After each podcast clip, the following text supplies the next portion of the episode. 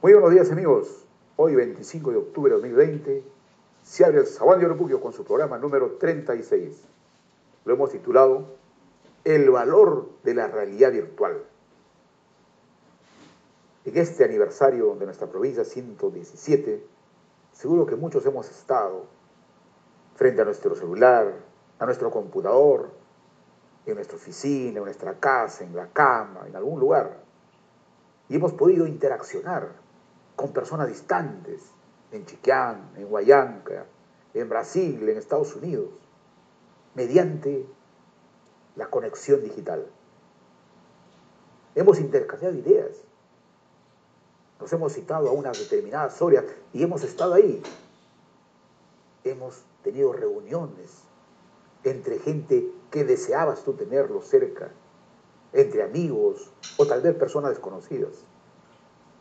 Anteriormente, algunos temas casi no se realizaban cuando habían fiestas.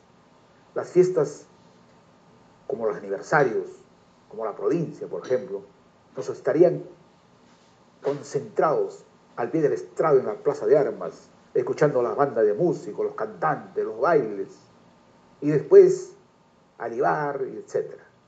Pero pocas veces se dio el reunirnos para conversar sobre el futuro de nuestra provincia, la realidad de nuestra provincia, qué aspiraciones, qué necesidades, qué expectativas. Y eso se ha podido realizar ahora porque ha sido más sencillo. Te citas y estás en esa reunión. Antes tendrías que tener una parafernalia enorme para movilizar a la gente, llevar a los invitados y que expongan sus ideas, grabarlas que la gente tome atención en medio del bullicio. Es decir, que lo virtual también tiene una ventaja. Ventajas que no lo hemos podido de repente captar. Tal es así que la presencia física a la cual estamos impedidos de tenerla por razones de seguridad, por la salud, le hemos reemplazado o le estamos reemplazando por la presencia virtual, la realidad virtual. Nos vemos, pero no nos sentimos como antes seguramente, pero al menos tenemos esa oportunidad. Y esto, en esencia, es el medio por el cual nos estamos aproximando, que es la tecnología. Y queríamos subrayar este hecho, la tecnología. La tecnología generando una realidad virtual. No es la real, pero es la salida que tenemos para superar este momento de dificultad.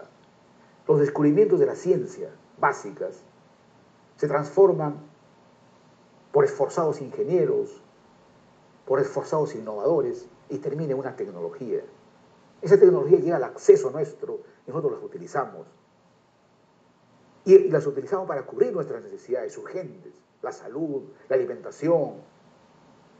Esas tecnologías desarrollan de manera impresionante, exponencialmente, su capacidad de análisis de datos, esa disrupción tecnológica, como, se llamamos, como lo llamamos, tiene cuatro impulsores grandísimos. lo físico, caracterizado por el átomo, lo informacional, caracterizado por el bit y el qubit, lo biológico, caracterizado por la célula, el ADN, y la gnosis, caracterizado por el cerebro, que todavía no sabemos la unidad mínima en la cual está reposada la conciencia, por ejemplo. Pero la interacción de estos cuatro grandes impulsores está generando y va a generar aspectos cada vez más nuevos. Es probable que el siguiente aniversario de nuestra provincia ya no utilicemos solamente estos medios, o en 5 o 10 años tal vez holográficamente nos veamos en unas reuniones grandes. Pero lo que tenemos que aprender de esto es que esas tecnologías que se caracterizan hoy en día, tenemos que aprender sus nombres al menos, que no se nos deben ir de las manos, porque quieras o no, los mayores tienen que aprender a usarlas, y los jóvenes ya la usan, y los niños con mucha más razón. La digitalización se manifiesta en la inteligencia artificial, la impresión 3D, en lo físico, en lo informacional, la big data, el machine learning, y cuando combinamos cosas, el Internet de las cosas, Es decir, mediante la información, la digitalización y el acceso remoto, uno puede hacer operaciones a distancia, la robótica, el secuenciamiento genético, la ingeniería genética. Todo eso están viniendo y no tenemos que rehuirla. Las edades no importan en este caso, tenemos que aproximarnos a ellas. Como aprendizaje, tenemos que señalar lo siguiente, que frente a los hechos que estamos observando, el uso de las tecnologías es indispensable. Por tanto, todas las personas tenemos que aprender a usarlas. Los mayores que tienen más dificultades deben ser apoyados por los menores. Cada grupo puede tener sus propios salas de reuniones con sus amigos, pero tenemos que reconocer, según enseñanza, que frente a estas limitaciones físicas que tenemos, materiales de, de aproximarnos, tenemos que usar las tecnologías. Porque el estar distanciado no es propio del ser humano. El ser humano es un ser social que requiere el aprecio, el afecto, la estima, los sentimientos. Y eso tenemos que suplirla, por lo menos de esta manera virtual. No podemos permanecer siete, ocho meses alejados de las personas con quienes estimamos, comunicarnos, vernos. Eso es fundamental. La tercera, que debemos realizar actividades. Actividades familiares, por supuesto, pero también actividades sociales que abarquen a personas de nuestros distritos, a personas de otras profesiones, que nos centremos en algunas ideas centrales, que converjamos a discutir temas importantes. Antes eran difíciles esas reuniones, viajar de Chiquián hasta Lima, viajar desde Guayanca hasta Lima, o viceversa, de Lima hasta allá.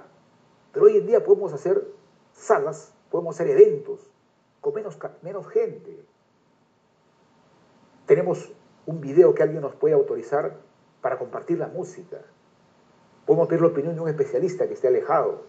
Él va a acceder y con eso convergemos en una reunión adecuada.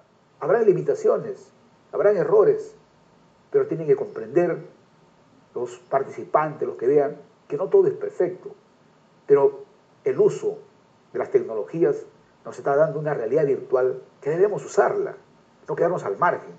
Debemos realizar actividades para compartir y juntos resistir estas dificultades. Finalmente, como cuarta enseñanza, que todos tenemos la obligación de colaborar para salir adelante. Hoy más que nunca, la cooperación es fundamental. Siempre de este programa hemos dicho dos capitales para surgir hacia el bienestar. El capital de organización, la capacidad de organización, en la que reconociendo que somos individuos diferentes, personas diferentes, sí requerimos compartir acciones para salir adelante juntos. El uno depende del otro más que nunca frente a la pandemia, por ejemplo. La otra capacidad fundamental es la capacidad de transformación. Es decir, debemos usar lo que disponemos y lo que también dispone la comunidad internacional, la humanidad, para resolver nuestros problemas. Problemas individuales, problemas familiares, hoy en día pueden ser resueltos con el conocimiento de otros. Hay que reconocer que otros tienen conocimiento también y podemos intercambiar conocimientos, los propios con los otros, los de nuestra ciudad con los de otras ciudades, los saberes locales con los saberes universales. De acuerdo a una hermosa frase del pintor Van Gogh que decía, si quieres ser universal, pinta lo local, para demostrar que lo local es fundamental para la convivencia humana. Cerramos el segundo Buquio. Hasta la próxima semana.